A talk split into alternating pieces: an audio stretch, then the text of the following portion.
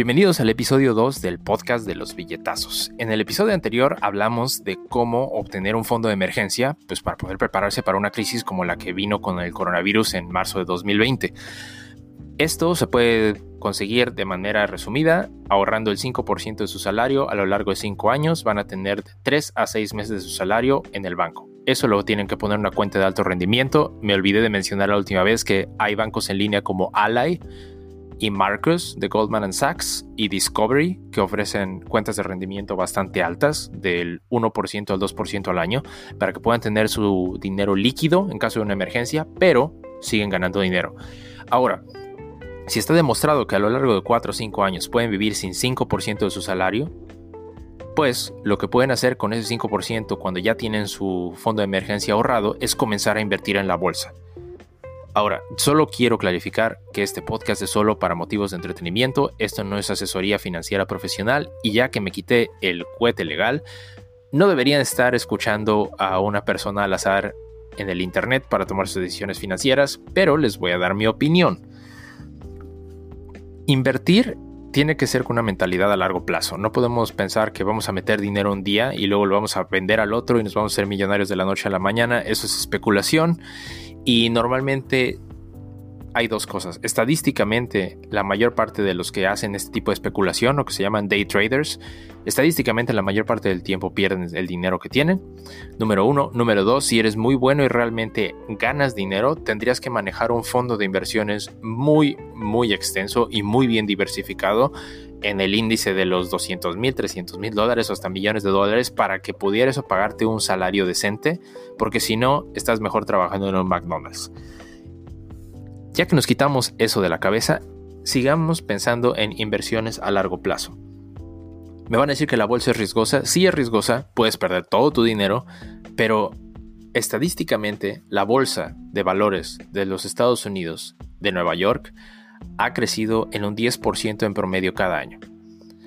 Cuando me refiero a la bolsa, me refiero al índice SP 500, que son las 500 compañías más grandes que cotizan más alto dentro de la bolsa. Es el índice que más comúnmente se usa para estos promedios. Ahora, ¿es probable que se pierda dinero? Sí. Pero si tomamos, por ejemplo, la situación del coronavirus que se dio en el abril de 2020, la bolsa bajó hasta un 30%.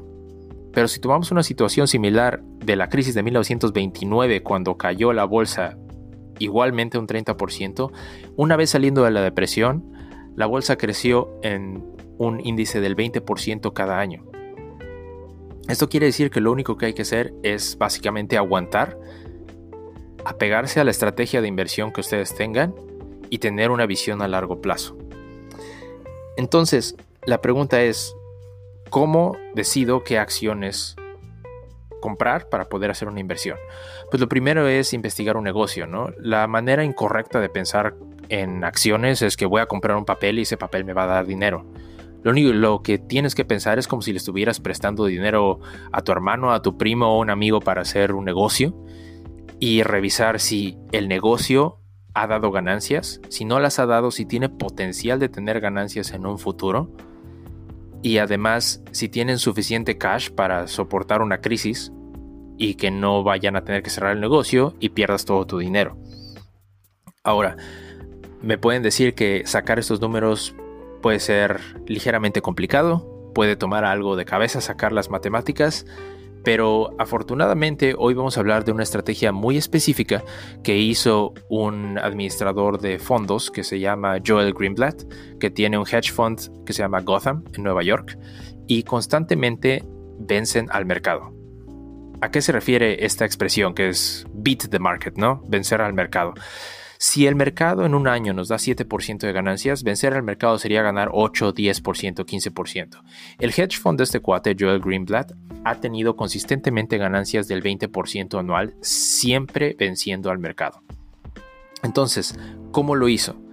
Él estableció una fórmula bastante específica que se llama la fórmula mágica y tiene un libro, que les voy a dejar el link aquí abajo en Anchor, que se llama El pequeño libro para vencer al mercado, The Little Book to Beat the Market. Este libro lo que establece es que hay que comprar compañías que si tienen una inversión, digamos, de un millón de dólares en edificios, inventario y en todo el negocio, que nos dé un alto rendimiento por ese millón de dólares.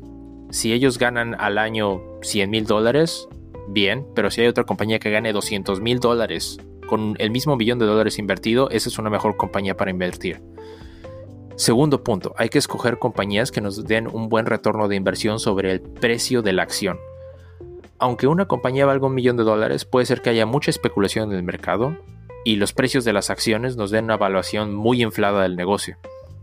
Entonces, lo que hace Joel Greenblatt es decir, si este negocio me da un X por ciento de ganancia sobre la, sobre la inversión, quiero que ese porcentaje de ganancia me lo dé con una acción barata. Eso es lo que se llama el retorno sobre la equidad y la manera de calcularlo es las ganancias por acción divididas sobre el precio de la acción. En pocas palabras estamos buscando acciones que salgan baratas y negocios que nos den buenos rendimientos.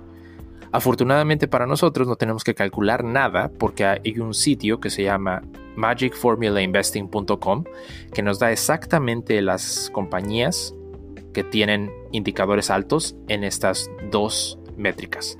Hay una infinidad de métricas, quiero aclarar, pero estas dos son muy buenas métricas para empezar como principiantes.